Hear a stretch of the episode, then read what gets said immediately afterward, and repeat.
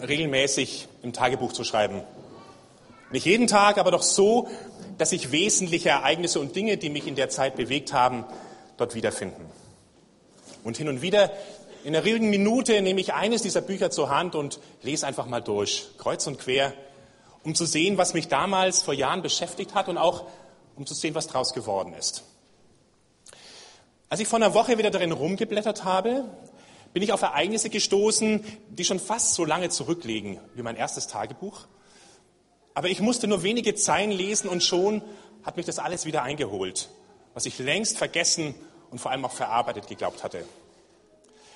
Was mir in diesem Tagebuch begegneten, waren Momentaufnahmen einer Beziehung zu einem ehemaligen Kollegen von mir, die sich zusehends von einem netten Miteinander zu einer Schlammschlacht an Unterstellungen und Missgunst entwickelt hatten.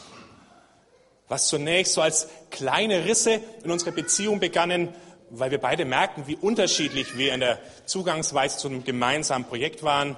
Das wuchs im Laufe der Zeit zu einem breiten Graben, der zum Schluss unüberwindbar erschien und unter anderem dazu geführt hat, dass mein Kollege die Klinik verließ. Und wie meistens in solchen Fällen beschränken sich dann solche Konflikte auch nicht auf die beiden, die es betrifft, sondern er zog immer weitere Kreise. Ich erfuhr dann von E-Mails, die mein Kollege bis dahin Unbeteiligten zugeschickt hatte und wo um Unterstützung für seine Ansicht bat. Und weil für mein Verständnis das alles total verdreht war, habe ich dann mit E-Mails geantwortet, die weniger schmeichelhaft waren. Und ihr könnt euch vorstellen, wie sich diese Spirale immer weiter in den Boden geschraubt hat. Alles in allem eine Zeit, in der ich mich wahrlich nicht mit Ruhm bekleckert habe. Und das Erstaunliche beim Lesen fand ich nun, dass das alles nach fast zehn Jahren genauso wieder da war. Diese starken Gefühle wie ohnmächtige Wut, Ärger, die Erinnerung an heftige Streitgespräche und vor allem an Nächte, die man daraufhin nicht schlafen konnte, weil man diese Gespräche immer und immer und immer wieder im Kopf ablaufen ließ. Aber auch die Erinnerung an meine eigene Rat und Hilflosigkeit, wie ich wie wir beide aus dieser Situation wohl wieder herauskommen könnten. Und ganz obendrauf auch noch dieses schlechte Gewissen, dass ich eigentlich als Christ und mit Gottes Hilfe doch gar nicht so weit hätte kommen sollen. Und jetzt im Nachhinein diese nagende Frage, was man denn im Vorfeld hätte anders tun können, als der Konflikt noch klein war, damit es gar nicht erst so weit kommt, damit der Karren gar nicht erst in den Dreck gefahren wird. Und als ich dieses Tagebuch in die Hand genommen habe, ist mir aufgefallen, ähm, dass ich mit meinem Erleben von damals eigentlich mittendrin bin in dem Thema unserer Predigtreihe zum Friedenstiften. Vor zwei Wochen hatte der Peter ganz Grundsätzliches zum Verständnis von Frieden in der Bibel gesagt. Letzten Sonntag hat der Daniel über Wege zum Frieden in der Gemeinde gepredigt. Und heute möchte ich den Kreis noch etwas weiterziehen und anschauen, was Gott uns an Hilfestellung gibt, damit wir mit unseren Mitmenschen in Frieden leben können. Und dieses Ziel, nämlich Frieden mit seinen Mitmenschen im Alltag zu erreichen, da stimmt ihr mir bestimmt zu, kann manchmal sehr anspruchsvoll und herausfordernd sein. Und äh, ich musste da an mein Lieblingszitat aus dem Buch Tagebuch eines frommen Chaoten von Adrian Plath denken, wo die Hauptfigur der Adrian ganz frustriert den Tagebucheintrag macht. Christ sein wäre so einfach, wenn es einem die anderen nicht immer so schwer machen würden. Ich habe mich in diesem Zitat nur zu gut wiedererkannt, weil ich mir immer dann, wenn ich beim Versuch, im Alltag Frieden zu stiften, an meine Grenzen komme, mir denke, wie viel einfacher wäre es doch, wenn es einem die anderen einfach einfacher machen würden. Die müssten doch merken, dass ich freundlich sein und Gottes Liebe weitergeben will. Und die bräuchten mir doch nicht ständig Steine in den Weg legen. Die müssten doch merken, dass ich eigentlich so friedliebend sein will wie Jesus und mich nicht ständig provozieren, damit es immer nicht funktioniert. Aber sie tun es eben nicht, sondern torpedieren im Gegenteil ständig meine Bemühungen, weil sie die Dinge anders sehen und anderer Meinung sind. Und schon kommt es zum Konflikt und meine Gefühle fangen an, verrückt zu spielen. Christsein wäre so einfach, wenn es einem die anderen nicht immer so schwer machen würden. Der Grund, warum der ein oder andere bei diesem Satz schmunzeln muss, ist, dass im Gegenteil zu dem, was ich gerade gesagt habe, wir eigentlich genau wissen, dass Christsein einen Lebensstil beinhaltet, der zu Frieden führt und dass gerade erst die Konflikte mit unseren Mitmenschen zeigen, ob mein Glaube Schein oder Sein ist, also ob er verändernde Kraft hat. Und da sind wir schon bei dem entscheidenden Stichwort, nämlich Konflikte. Eigentlich sollte es ja selbstverständlich für uns sein, immer dann, Wenn ich es mit einem anderen Menschen zu tun habe, habe ich es auch mit einem ganz eigenen Standpunkt zu tun. Jeder von uns hat sein einmaliges Bild von dieser Welt. In vielen, vielen Kleinigkeiten wird es deutlich und es ist gut so. Aber immer da, wo zwei unterschiedliche Sichtweisen einander begegnen, da kommt es zum Konflikt. Du machst es auf diese Weise, ich würde es ganz anders tun. Und jeder hat seine guten Gründe dafür. Du siehst die Dinge so, ich nicht. Für mich macht es überhaupt keinen Sinn. Aber, und das ist, glaube ich, ganz wichtig, wenn wir uns über Friedenstiften unterhalten, ein Konflikt ist zunächst mal was ganz Natürliches. Unterschiedliche Sichtweisen bieten die Chance, den eigenen Horizont zu erweitern. Aber ganz ehrlich, so gut sich das anhört, unsere Erfahrung ist doch eine ganz andere, dass diese vermeintlich große Chance sehr schnell zur Belastung wird, weil sich alles rasch sehr unfriedvoll entwickelt. Und dann stellt sich die Frage, ab wann ist ein Konflikt eigentlich nicht mehr normal und wann wird er zum Unfrieden? Ich habe mal versucht, das als eine Tabelle gegenüberzustellen. Ein Konflikt fühlt sich in der Regel unangenehm an. Wenn man etwas fortgeschrittener ist im Konflikte bewältigen, dann vielleicht nur die ersten paar Momente, dieses leichte Aufstöhnen, nicht schon wieder. Die Einordnung, die bei mir abläuft, ist, dass ich denke, was jetzt passiert, ist was ganz Normales. Was passiert ist, dass sich zwei legitime, erlaubte Sichtweisen begegnen. Und das, was der andere mir nur sagt, ist, nicht sein, ist nur seine Sicht, nicht die Wahrheit. Und der Unterschied zwischen mir und dem anderen bietet mir eine Möglichkeit, dazu zu lernen.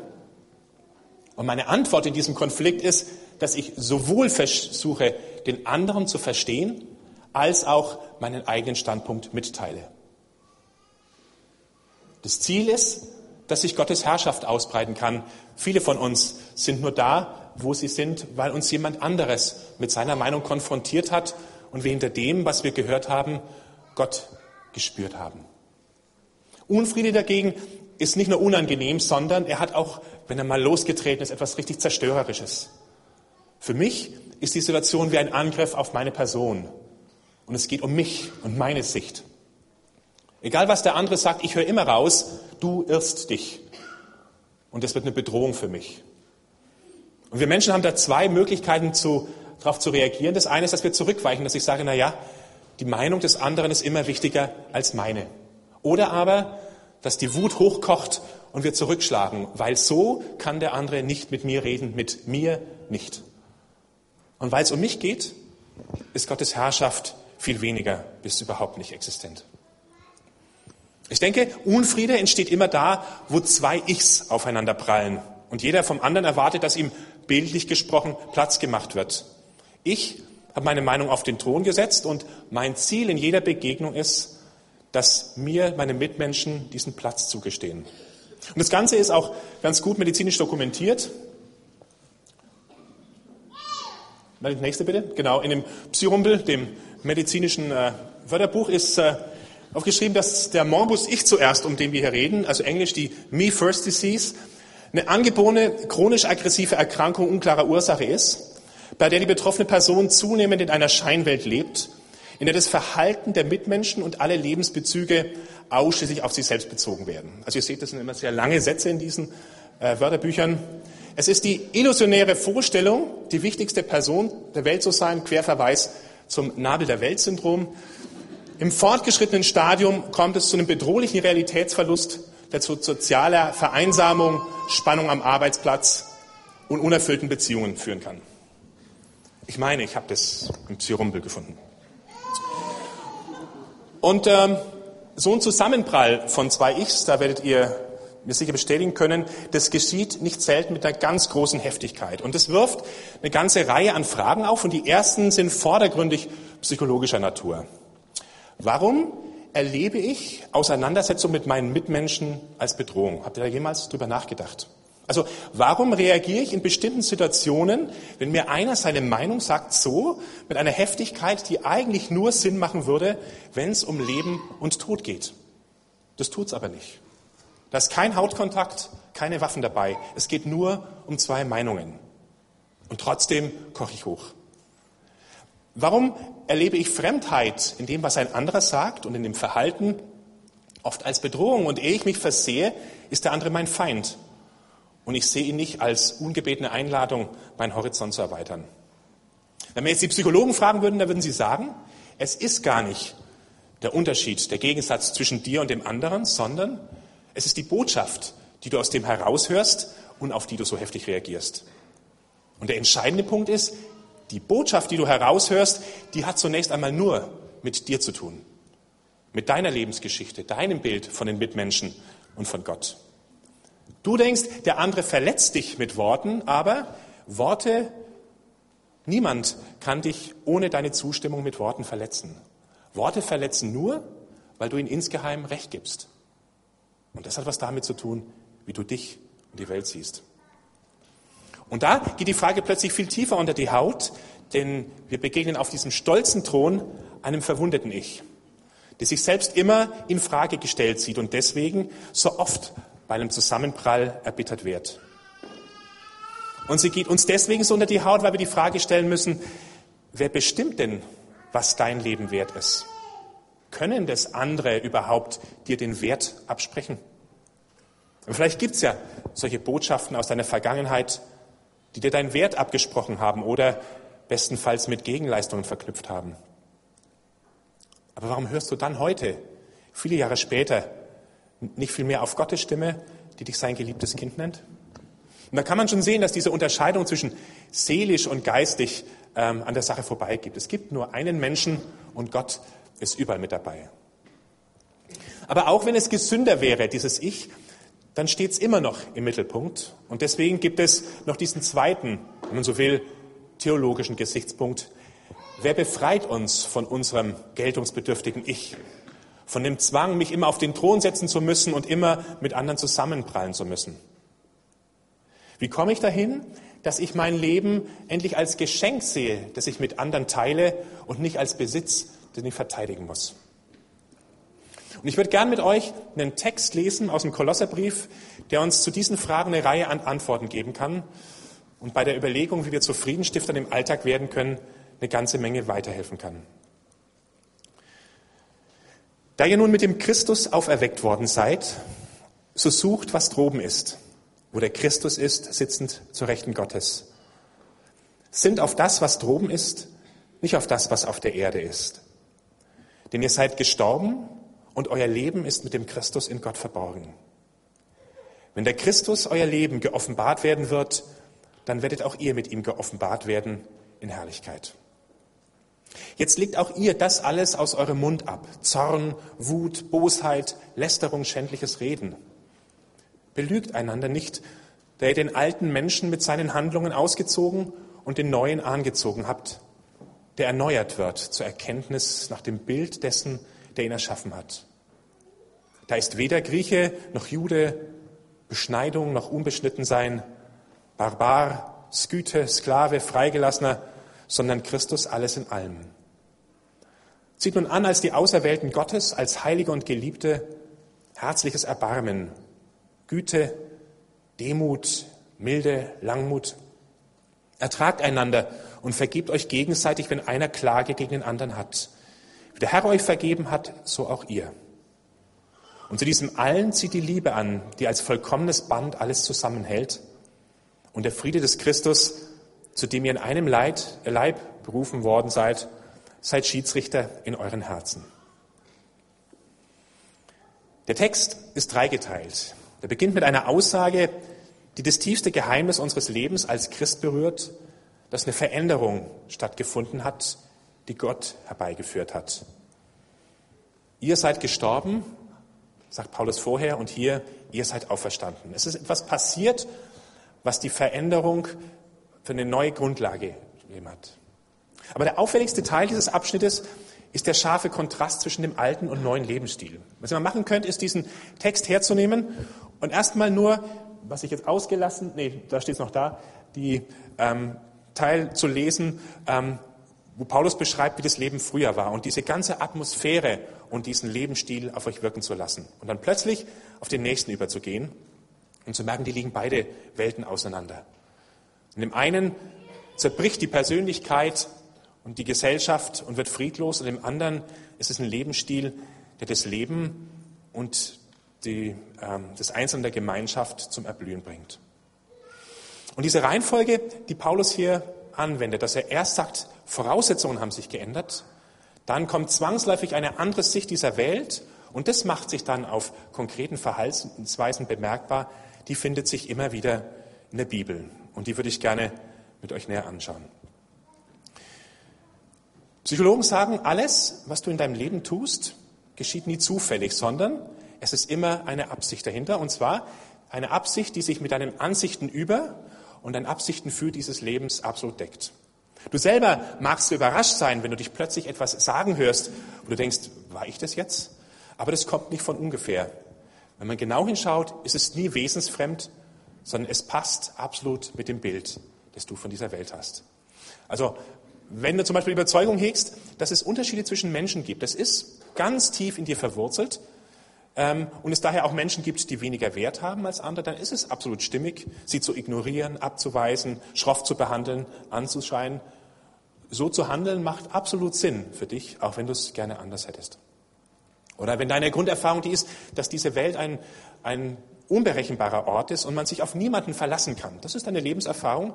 Dann wunderst du dich vielleicht, ähm, dass du auch an Gott nicht glauben kannst, ihm nicht vertrauen kannst. Aber für das, was die Sicht deiner Welt bestimmt, macht es absolut Sinn. Psychologen haben das sehr hilfreich aufschlüsseln können, aber die ersten waren sie nicht. Jesus hat immer wieder zu den Menschen, die um ihn herum waren, gesagt, dein Leben ist wie dieser Baum dort drüben.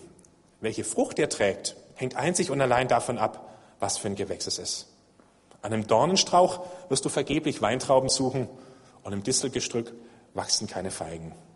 Also was nach außen sichtbar wird, hängt davon ab, was innen angelegt ist. Und deswegen beginnt Paulus auch nicht mit unserem Denken, wie es die Psychologie tun würde, sondern mit dem Hinweis auf unser neues Sein, mit dem Christus gestorben und auferweckt. Die Rahmenbedingungen haben sich für dein Leben geändert. Und aus dieser neuen Rahmenbedingung kommen neue Sichtweisen und dann nennt er eine ganze Reihe. Das erste ist, er sagt, wir sind geschaffen worden nach dem Bild dessen, der ihn erschaffen hat. Wir alle haben den Schöpfer. Die Tatsache, dass es dich gibt, liegt darin, dass dich Gott in dieser Welt haben wollte. Und das ist unabhängig davon, wie deine Geburt von der Umwelt aufgenommen wurde, welche Botschaft du von deinen Eltern gehört hast. Gott wollte dich, darum hat er dich erschaffen. Darin liegt dein Wert, den dir niemand nehmen kann. Aber, und da wird spannend, genau das Gleiche gilt für meine Nächsten, für das andere Ich, mit dem ich gerade zusammenpralle. Auch ihn oder sie wollte Gott und auch sie oder er hat den Wert, den ich ihm nicht absprechen kann. Das zweite ist geliebt. Dass diese ursprüngliche Beziehung, die Gott haben wollte, nicht von mir aufgekündigt bleibt, das hat sich Gott einiges kosten lassen. Und in der Person Jesus hat Gott die Welt mit sich selbst versöhnt und erklärt, ich will euch nichts mehr anrechnen. Und für mich ist es wie so ein Anker, wie so ein fester Fixpunkt, um den herum ich den Rest meines Lebens orientieren kann. Ihr seid um den teuren Preis erkauft, sagt Paulus mal, also macht euch nicht wieder von Menschen und deren Meinung abhängig. Und das Dritte, das fand ich ganz spannend, ganz am Anfang redet der Paulus davon, dass das eigentliche Leben noch geoffenbart werden wird. Und ich glaube, das ist für uns auch ganz wichtig, wenn wir mit unseren Mitmenschen zusammen sind, diesen großen Horizont, den unser Leben hat, nicht aus den Augen zu verlieren. Ähm, alle Begegnungen, auch alle meine Konflikte mit Menschen, ist nur die halbe Geschichte. Der Tod, der für jeden von uns unweigerlich früher oder später kommen wird, wird was unterbrechen, aber nicht zerstören. Unsere Person wird dem Beispiel Jesu folgen und auferweckt werden. Und für den, der mit Jesus gelebt hat, wird es wie ein strahlender Sonnenaufgang im Frühling sein, nach Jahrzehnten, in denen ich wie im flackernden Kerzenschein in einer verdunkelten Wohnung gelebt habe. Für mich persönlich ist es mit die entscheidende Perspektive im Umgang für meinen Mitmenschen geworden. Und äh, ein Abschnitt ist ein bisschen länger, aber ich finde ihn so gut, deswegen würde ich ihn gerne nochmal mit euch lesen, hat mich entscheidend geprägt, und zwar ist der von C.S. Lewis. Da redet er eben über dieses, diesen Gedanken, dass wir Menschen einmal Wesen sein werden, die Gott verwandelt hat. Und er nennt es Götter und Göttinnen. Und er sagt, es ist eine ernstzunehmende Angelegenheit, dass wir in einer Gesellschaft von möglichen Göttern und Göttinnen leben. Jeden Tag sollten wir daran denken, dass die dümmste und uninteressanteste Person, mit der du dich gerade unterhältst, eines Tages eine Kreatur sein könnte, vor der du, wenn du ihr jetzt begegnen würdest, auf die Knie fallen müsstest oder versucht wärst, sie anzubeten. Oder aber ein derartiger Schrecken und ein solches Verderben, dass dir jetzt, wenn überhaupt, eigentlich nur in den schlimmsten Albträumen begegnet. Den ganzen Tag lang helfen wir uns gegenseitig zu einem gewissen Maß in die eine oder andere dieser Richtungen. Im Lichte dieser überwältigenden Möglichkeiten und mit der daraus resultierenden Ehrfurcht und Umsicht sollten wir alle unsere zwischenmenschlichen Beziehungen gestalten, alle Freundschaften, jede Liebe, jedes Spiel, selbst die Politik. Es gibt keinen gewöhnlichen Menschen. Du hast noch nie mit einem rein Sterblichen gesprochen. Nationen, Kulturen, Künste, die Zivilisation, die sind sterblich und ihre Lebensspanne ist im Vergleich zu der unseren wie das Leben einer Eintagsfliege. Nein, es sind Unsterbliche, mit denen wir Spaß haben, arbeiten, die wir heiraten, über die wir uns lustig machen und die wir ausbeuten. Neben den heiligen Sakramenten ist unser Nächster das heiligste Objekt, das Gott unseren Sinnen präsentiert.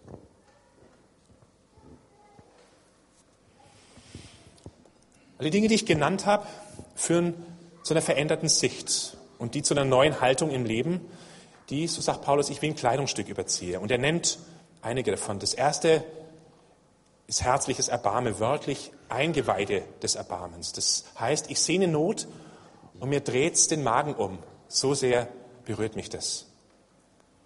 Güte, das heißt, ich bekomme ein Christusähnliches Wesen in meinem Verhalten den anderen gegenüber. Und Demut, das ist am ehesten noch ähm, das Gegenteil von dem Morbus Ich zuerst. Das heißt, ich verzichte auf das eigene Recht, aber nicht auf die eigene Würde, so wie Christus es auch hat. Milde heißt sanfter Umgang mit den anderen, keine Härte und keine Arroganz. Und Langmut, das ist die sanfte Reaktion auf andere, kein Zorn oder Nachtragen. Und diese Fertigkeiten, äh, diese Haltungen, die der Paulus hier aufschreibt, die lassen sich jetzt in Fertigkeiten übersetzen, die wir in den Alltag mitnehmen. Und die große Erkenntnis, die erste, wenn es um Frieden mit unseren Mitmenschen geht, ist die, sagt Paulus, es beginnt alles mit deinen Worten. Er sagt, jetzt legt das alles ab aus eurem Mund. Zorn, Wut, Bosheit, Lästerung, schändliches Reden, belügt einander nicht. Weil Worte nicht nur Informationen übermitteln und nicht nur Gefühle ausdrücken, sondern Situationen und Beziehungen verändern, oft unwiderruflich. Und wenn man die Bibel durchliest, dann findet man eine Flut an Stellen, die darauf hinweisen, wie ernst die Macht der Worte ist, die jeder von uns hat. Und dass für uns die Aufgabe ist, zu lernen, Worte zu reden, die Frieden stiften. Und das Erste ist, zu lernen, immer die Wahrheit zu sagen. Ich habe einmal den Satz gehört und der hat mich sehr geprägt, dass jemand mal gesagt hat, es tut so gut, immer nur eine einzige Geschichte zu erzählen, nämlich die Wahrheit. Einander nicht belügen, dazu gehört auch, äh, Dinge zu sagen, die dem anderen unangenehm sind. Denn man kann auch lügen, indem man Wahrheit vorenthält. Und wie immer versucht sind, es so umzubiegen, dass es nicht wehtut. Heftige Gefühle wie Wut und Zorn sind zunächst einmal da und ganz neutral. Aber es ist in meiner und in deiner Hand zuzulassen, dass das, was in meinem Kopf herumgeht, nicht zu Worten wird. Darin liegt unsere Verantwortung. Eine gute Regel ist es, in Abwesenheit von Menschen immer so zu reden, als ob der, über den ich rede, anwesend ist. Und Paulus geht hier noch einen Schritt weiter. Er sagt, alles, was ihr tut mit Worten, also alles, was ihr redet, das redet im Namen Jesu. Also so zu reden, als ob Jesus dabei wäre. Auch eine interessante Übung, mal sich bei jedem zu denken, könnte ich jetzt sagen, so sagt es auch Jesus. Nach dem Reden ist für den Frieden mindestens genauso gut, so wichtig das Zuhören. Jakobus sagt mal, jeder Mensch sei schnell beim Zuhören, langsam beim Reden und noch langsamer beim Zornigsein. Denn im Zorn kann kein Mensch tun, was vor Gott gerecht ist. Zuhören bedeutet anerkennen, dass ich nicht die Wahrheit habe und ich die Atempausen nützen muss, um den anderen zu sagen, wie er die Dinge eigentlich selber sehen muss. Sondern zuhören heißt immer damit rechnen, dass meine Sicht der Welt nur sehr begrenzt ist. Ein Punkt, den wir Christen oder ich, jetzt mal von mir, sehr gerne übersehen, ist es, kein Richter zu sein. Richten heißt nämlich, meinen Standpunkt als richtig und den anderen als falsch ansehen. Und sich in diesem Wissen um richtig, um falsch an Gottes Stelle setzen, aber das ist ein sehr gefährliches Unterfangen. Und immer wieder warnt die Bibel davor, dass sie sagt, mit welchem Maß du misst, mit dem wirst du auch gemessen werden. Und worin du den anderen richtest, darin sprichst du dir in dem Moment schon selber das Urteil. Für mich war es hilfreich, mir anzugewöhnen, wenn ich in solchen Konfliktsituationen bin mit anderen, dem anderen in die Augen zu sehen und mir zu denken, ich muss nicht dein Richter sein. Ich muss dich nicht zur Einsicht zwingen, auch nicht mit noch so starken Worten. Und ganz nebenbei sind Menschen auch nur dann willens, sich auf Argumente ihres Gegenübers einzulassen, wenn sie das Gefühl haben, dass man sie verstanden hat.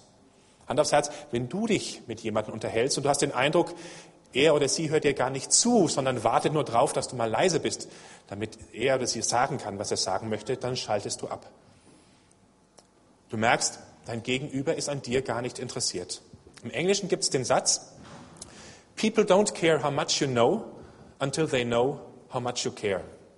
Zu Deutsch, den Menschen bedeutet es nichts, wie viel du weißt, solange sie nicht wissen, wie viel du ihnen bedeutest. Ein weiteres ist, sich bewusst für den anderen entscheiden. Paulus schreibt ganz am Schluss, der Friede des Christus sei Schiedsrichter in eurem Herzen. In den meisten Übersetzungen steht regiert, aber das Wort ist tatsächlich wie ein Schiedsrichter. Das heißt, du hast einen konkreten Fall, du musst zwischen zwei Alternativen wählen und dann sagt die Bibel, entscheide dich bewusst für das Wohl des anderen. Lass in den Konflikten die Liebe Jesu dein Schiedsrichter sein. An anderer Stelle sagte Paulus mal, jeder sehe auf das, was dem anderen dient. Für mich ist gesorgt. Gott kümmert sich um mich, ich muss nicht um meinen Platz kämpfen.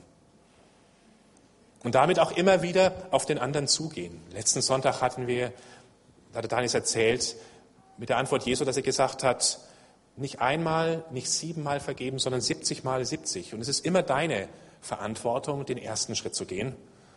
Wie der Herr euch vergeben hat, so auch ihr. Oder anders, wie Gott mir, so ich dir. Das letzte ist, ähm, das vorletzte, den anderen segnen. Petrus schreibt mal, vergeltet nicht Böses mit Bösem oder Schimpfwort mit einem anderen Schimpfwort. Im Gegenteil, segnet, weil ihr dazu berufen seid, den Segen zu ererben.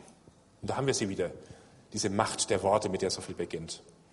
Aber dieses Segnen, das ist viel mehr nur als ein anderer Umgang mit Streit. Ich glaube, das ist eine Grundhaltung, wie wir anderen Menschen begegnen. Also wenn du dir angewöhnt hast, egal wer dir begegnet, immer so ein Herr segne ihn zu beten, ähm, dann wirst du eine Haltung annehmen, wo du dem anderen begegnest, ich nehme dich aus Gottes Hand.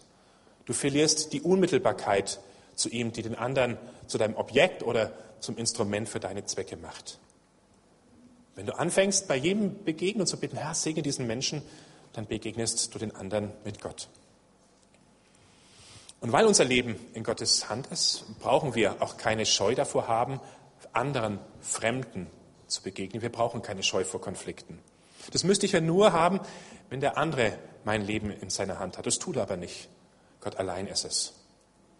Mein Leben ist in Gottes Hand und deswegen bringt mich alles, Gott näher und ich kann mich entscheiden, in jedem Konflikt die Freude zu wählen. Noch ein letztes Zitat von Henry Nowen, der zudem schreibt, ich bin davon überzeugt, dass wir die Freude wählen können. Jeden Augenblick können wir beschließen, auf ein Vorkommnis oder auf Menschen mit Freude zu reagieren oder mit Traurigkeit. Wenn wir wirklich glauben, dass Gott Leben ist und nichts als Leben, dann kann eigentlich keine Macht uns in das traurige Reich des Todes ziehen. Die Freude zu wählen heißt nicht frohe Gefühle oder eine künstliche Atmosphäre der Heiterkeit zu wählen.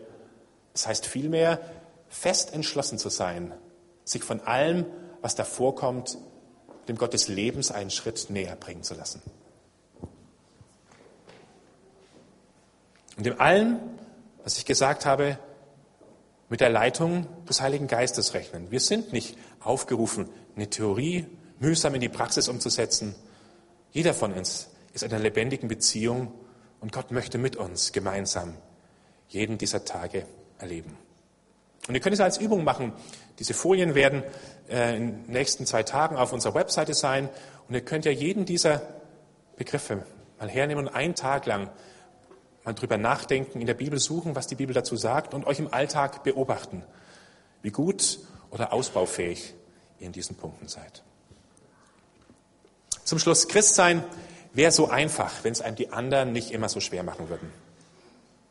Ich denke, dass es einem so schwer vorkommt, liegt zunächst daran, dass wir eben tagtäglich Konflikte erleben, an unsere Grenzen stoßen und an die Grenzen, wo meine Meinung auf die von anderen prallt. Wir hatten gesagt, Unfriede ist nicht das gleiche wie Konflikt, sondern Unfriede entsteht da, wo ich meine Meinung und mich absolut setze, wo ich einen Thron besetze, den keiner in Frage stellen darf. Und die gute Nachricht ist, Gott hat uns auf diesen Weg des Friedens nicht unvorbereitet geschickt. Mit dem Tod und der Auferstehung Jesu gibt es ein neues Leben für mich, das seinen Grund in Gottes Kraft hat und nicht in meinen Möglichkeiten. Für Gott gibt es keine gewöhnlichen Menschen. Alle sind gewollt, geliebt und mit einer ewigen Perspektive bedacht. Und das kann meine Haltung verändern. Und wenn zuletzt, wenn du wissen willst, wie Leben gelingt, wie Frieden konkret entstehen kann, dann frag einfach bei Jesus nach. Da ist er einfach genial. Von ihm kann man neues Handeln lernen. Und das, was ich gerade gezeigt habe, sind sicherlich nur Ausschnitte. Und wir alle werden ein Leben lang zubringen, bei ihm zu lernen. Von Jesus kannst du dieses Handeln lernen und wirst zu einem Menschen, der in Frieden lebt und der auch Frieden stiften kann. Und vergiss nie, auf diesem Weg bist du nie auf dich gestellt. Keinen einzigen Augenblick. Gottes Geist wird dich stärken, mit Weisheit erfüllen und umgestalten und zu diesem Zweck ist er ja in dein Leben gekommen.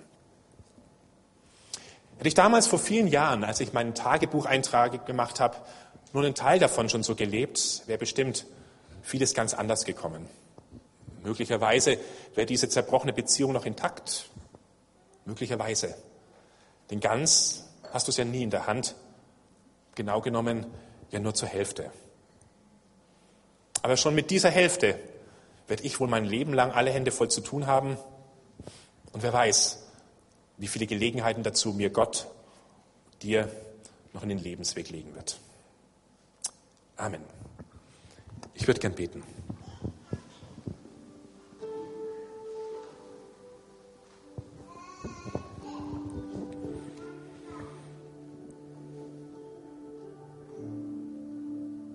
Ihr Vater, du bist ein Gott des Friedens. Friede zu mir, zu meinen Mitmenschen, zu der ganzen Schöpfung ist dein Ziel weil Friede dein Wesen ist und wir dieses Wesen widerspiegeln sollen. Vater, ich danke dir, dass du uns nicht auf einen Weg geschickt hast, in dem du uns eine Reihe an Arbeitsaufträgen gegeben hast und am Ende zusiehst, wie gut oder schlecht wir damit klargekommen sind. Ich danke dir, dass Frieden dieser Welt von Anfang an dein Projekt war und du alles geändert und bereitgestellt hast, dass dieser Friede bei mir Frucht bringen kann. Ich danke dir für das Sterben und die Auferstehung deines Sohnes, in den du jeden von uns mitgenommen hast, dass wir neu geworden sind, den alten Menschen abgelegt haben und den neuen angezogen haben, der erneuert werden kann, unser ganzes Leben lang, damit er immer mehr dir und deinem Bild von uns entspricht. Ich danke dir, dass du uns eine neue Sicht auf unsere Mitmenschen gegeben hast. Uns zeigst, wie du sie siehst. Und uns hilfst, dass unsere alten Vorstellungen durch deine ausgelöst werden.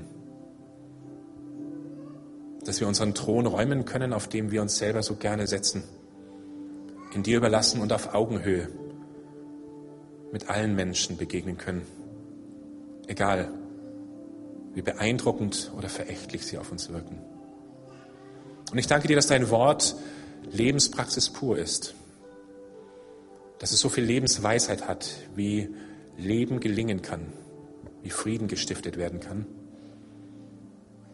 Ich bitte dich für den Mut für uns, dass wir uns auf diesen Weg machen, dir vertrauen, dass wenn wir so leben, Friede wird, soweit wir es in der Hand haben. Ja, Jesus, schenke, dass unsere Gedanken, Worte und Taten wie ein Liebeslied wären, dass sie von dir und seinem Frieden erzählen und dass sie in diese Welt eine Melodie trägt, auf die die Welt so sehnsüchtig wartet. Amen.